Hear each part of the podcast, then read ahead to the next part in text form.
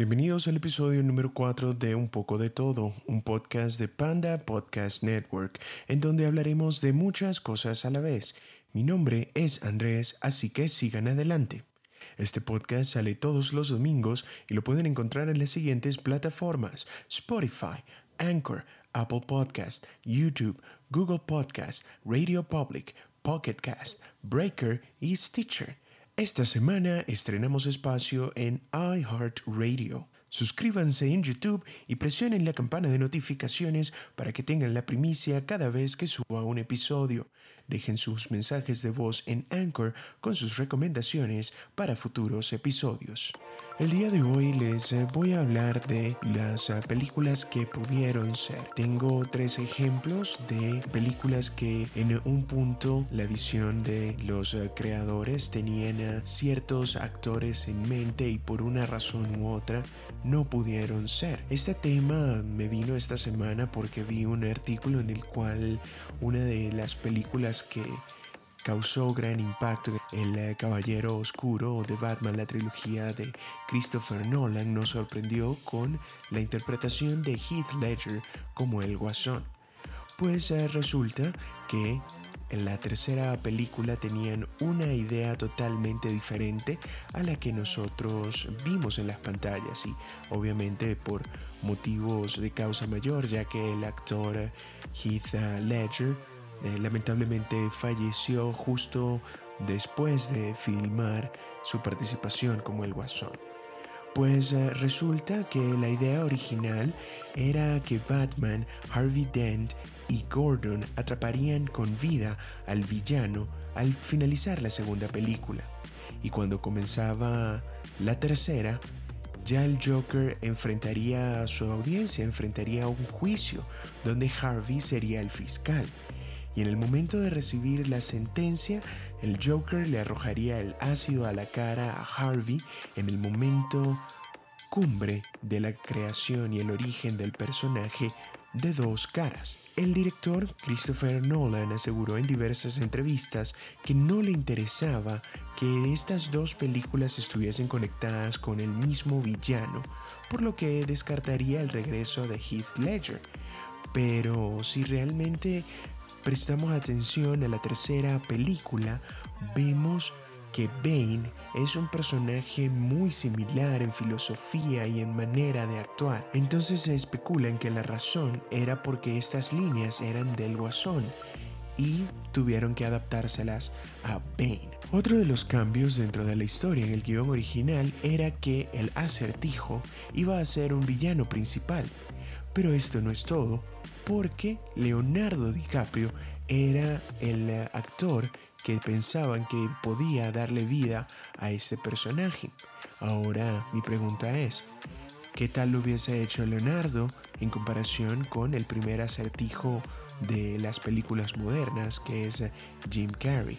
Pueden dejarme en sus comentarios qué es lo que piensan al respecto. La segunda película que les voy a hablar el día de hoy es eh, la de El Padrino, una excelente saga del director Francis Ford Coppola, cuya tercera entrega tardó muchísimo tiempo en ser sacada a la luz. Uno de los motivos principales fue la disputa que tenían los actores que ya tenían cierto bagaje en eh, Hollywood y estaban solicitando cantidades importantes para poder darle vida por última vez a estos personajes. Uno de ellos fue el gran actor Robert Duvall que hace del eh, abogado de la familia Corleone, que es nada más y nada menos que Tom Hagen. Y por estos motivos, porque no llegaron a un acuerdo, Robert Duvall no estuvo en la tercera entrega. Entonces tuvieron que cambiar el guion. Pero la idea original es mucho mejor que lo que vimos en la tercera entrega, porque era la pelea entre Tom y Michael. Tom iba a ser un informante e iba a intentar tumbar el imperio de Michael Corleone. Entonces iba a ser la lucha entre el bien y el mal, encarnados por Tom y Michael. Pero lamentablemente nunca llegaron a un acuerdo económico y tuvieron que reescribir todo el guion. Uno de los cambios que también se vio al comenzar a sacar a Tom de la película era que Michael al final de la misma iba a morir en un accidente automovilístico. En el guion original no existía Joy Sasa ni tampoco BJ Harrison. Al final, el matón contratado iba a dispararle a Michael causándole la muerte. Michael iba a morir en los brazos de Tom y Tom iba a llorar a su hermano fallecido. En este guion, Mary todavía seguía con vida y ella iba a asistir al funeral de su padre. La última película que les voy a comentar es Zombieland. Zombieland que llegó a ser un éxito rotundo y le dio nueva vida al género de terror mezclándolo con comedia. En eh, en la idea original, el actor en el cual ellos iban a invadirle su casa era nada más que el gran Patrick Swayze. En eh, el guion original tenían pensado que los eh, cuatro personajes iban a ingresar a esta casa y en la casa iban a tener muchas de las cosas que Swayze tenía en eh, sus películas que le hicieron tan famoso. Una de ellas, el personaje de Columbus, interpretado por J.C. Eisenberg, iba a encontrar el taller de arcilla, hecho famoso en la película Ghost, e iba a comenzar a jugar con la arcilla. Y ese es el momento en el cual Patrick Swayze, convertido en zombie, iba a repetir esa escena que hizo tan famosa con Demi Moore. Luego de esto, vemos que Patrick Swayze ya era un zombie y se volvía agresivo, comenzando a atacar a nuestros eh, protagonistas. En eso comienza a pelear con Tallahassee, hecho por el gran Woody Harrelson, y después de la pelea iban a bailar haciendo homenaje a otra de las grandes películas de Patrick Swayze que es Dirty Dancing, inclusive hasta haciendo el montaje final donde Woody Harrelson iba a levantar a Patrick Swayze en el aire, así como él lo hizo en la película. Al final iban a matar a Zombie Swayze y Tallahassee le iba a decir la gran línea Nobody puts baby on a corner, que es una de estas eh, frases que es tan mala que al final es muy buena porque se volvió objeto de culto. Lamentablemente, en el momento en el cual ya la película estaba en producción, Swayze caía enfermo y el diagnóstico ya era bien sabido. Él tenía cáncer de páncreas y realmente nunca tuvieron la oportunidad de tener a Swayze en la cinta. Siguiendo con el mundo de las películas, hay varios actores que por diversos motivos no tomaron una película o tuvieron que ser reemplazados totalmente para poder tener un nuevo actor en la película.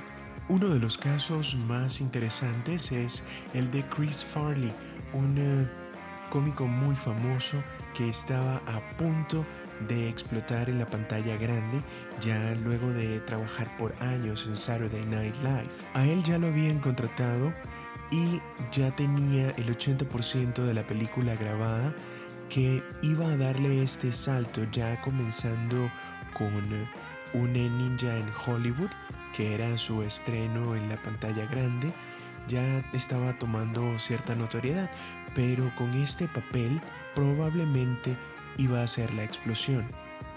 El papel era un pequeño personaje animado en una película de un estudio en ese momento que era bastante pequeño. Él era Shrek. Lamentablemente nunca llegamos a disfrutar de su voz en este personaje ya que en 1997 él iba a sucumbir a una sobredosis de drogas y lamentablemente nunca pudo ver este sueño realizado. Entonces los productores decidieron buscar a otro actor y cambiar totalmente al personaje, dándole un acento británico, ya más escocés. Entonces tomaron al actor canadiense Mike Myers, compañero de Chris Farley en Saturday Night Live, para poder interpretar a Shrek. Otro de estos casos es eh, de una película de Quentin Tarantino, ya es bien sabido que este es otro de mis directores favoritos, y es en una película llamada Django Unchained. Obviamente nosotros sabemos que Jamie Foxx es eh, Django, pero el eh, actor que Quentin Tarantino tenía en mente era Will Smith. Sí, Will Smith iba a ser Django, pero desafortunadamente Will Smith negó participar porque él quería ser el actor principal, él quería ser el protagonista, él quería matar al villano de la cinta. Entonces Quentin Tarantino no dio su brazo a torcer y Will Smith dejó este proyecto al lado. ¿Qué película grabó? After Earth. Juzguen ustedes mismos. Otro de los ejemplos más famosos es el de Sean Connery, el legendario James Bond. James Bond, o Sean en este caso, ya estaba muy entrado en edad y pensaron en él, el gran Peter Jackson, para poder eh, darle vida a un mago de esta película que él quería sacar adelante.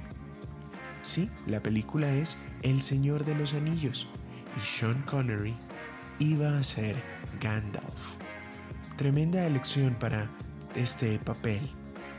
Pero Sean Connery no entendió la fantasía, no quiso entender el libreto y dejó de lado este papel.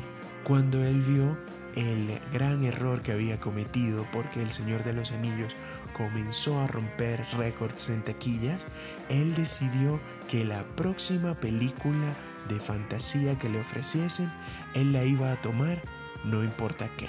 ¿Cuál película estamos hablando?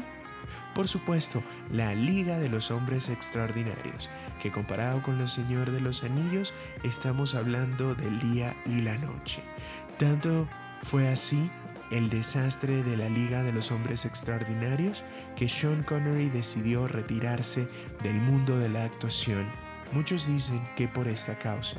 Entonces estas son cosas que a veces eh, tienen los actores.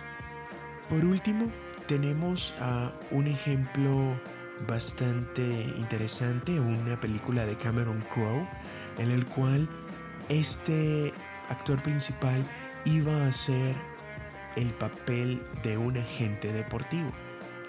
Y este actor, muy famoso, es uno de estos actores en los cuales yo les recomiendo personalmente que nunca viajen con él. ¿Por qué? Bueno, Aquí hay algunas películas de este personaje. Captain Phillips, Sully, Castaway. Sí, estamos hablando de Tom Hanks. Tom Hanks quería Cameron Crowe que él fuese el gran Jerry Maguire.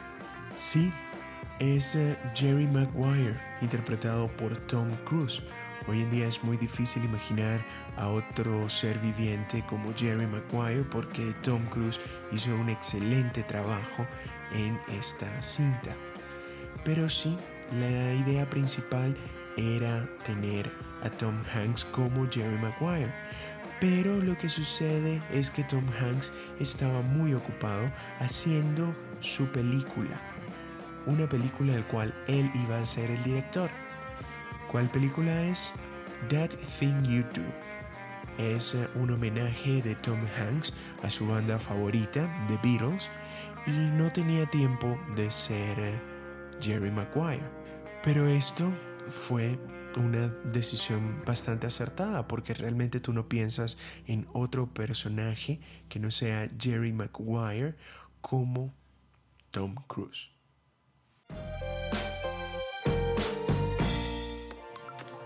Bueno, por eh, algunos problemas técnicos no pude subir el episodio a tiempo, así que de una cosa mala también sale una cosa muy buena, porque el día de hoy me enteré que el gran guitarrista John Frusciante vuelve a los Red Hot Chili Peppers. Sí, después de 10 años, John Frusciante vuelve a los Red Hot Chili Peppers y el guitarrista Josh sale de la banda. El apellido es un poco complicado de pronunciar, así que vamos a dejarlo solo en Josh. Y bueno, realmente los Red Hot Chili Peppers tienen ya su relación tóxica nociva porque ya es la tercera vez que John vuelve a la banda. En eh, una oportunidad, luego de la muerte del guitarrista original, Haliel Slovak, contratan a John. John pasa unos años con la banda y de repente eh, cae en problemas de drogas y lo reemplaza Dave Navarro por un par de álbums y John vuelve con el disco de 1991 Blood Sugar Sex Magic y llega hasta Stadium Arcadium en 2009 y decide volverse a ir pero hoy me entero que John regresa a la banda, así que es una excelente noticia para todos los fanáticos de Red Hot Chili Peppers en el cual me incluyo. Así que esperemos que pronto tengan nuevas noticias y le deseo pues todo lo mejor a Josh en sus futuros proyectos. ¿Con uh, qué estoy? Bueno, Estoy viendo en Netflix eh, dos series que son maravillosas, dos series que nos regresan a la niñez, porque una es eh, The Toys That Made Us y la otra es The Movies That Made Us. Con The Toys That Made Us ya tiene tres temporadas, son 12 episodios, cuatro episodios por temporada y con esto es eh, una retrospectiva a estos juguetes que tuvimos en nuestra niñez. Hablan de Barbie, hablan de Transformers, GI Joe, My Little Pony, hablan de Power Rangers y también hablan de eh, las tortugas ninja, solo mencionando aquí un par de capítulos. Y es muy interesante el origen de las líneas de estos juguetes y también es muy interesante después eh, de tantas eh, horas que pasamos pegados a la televisión darnos cuenta que realmente lo que eran todas estas eh, comiquitas pues eran comerciales de 30 minutos para el nuevo juguete que estaban promocionando. De igual forma es un pasaje bien lindo a nuestra niñez. Y con The Movies That Made Us, a todos los cinéfilos que nos encanta conocer un poco más acerca de las películas. La primera temporada lanzan cuatro de la época navideña, que son Gremlins, Home Alone, Die Hard y también sueltan Ghostbusters. Entonces estas dos series son altamente recomendadas porque tienen muy buena calidad, hablan con los protagonistas y los que realmente estuvieron detrás de, todas estas ideas geniales. Como último, quiero ponerlos al día con eh, Garrett Cole, que sí firmó con los Yankees de Nueva York un contrato de 324 millones de dólares, nueve años firmó el eh, pelotero californiano a razón de 36 millones por año. Es una excelente noticia para todos los fanáticos de los Yankees de Nueva York y obviamente le deseo a Garrett el mayor de los éxitos porque su éxito significa que también mi equipo va a ser exitoso. Este es todo el tiempo que tenemos por el día de hoy, así que los invito a suscribirse al podcast en su plataforma preferida para que tengan la notificación apenas el episodio suba a la web. Esto fue un poco de todo y hasta la próxima.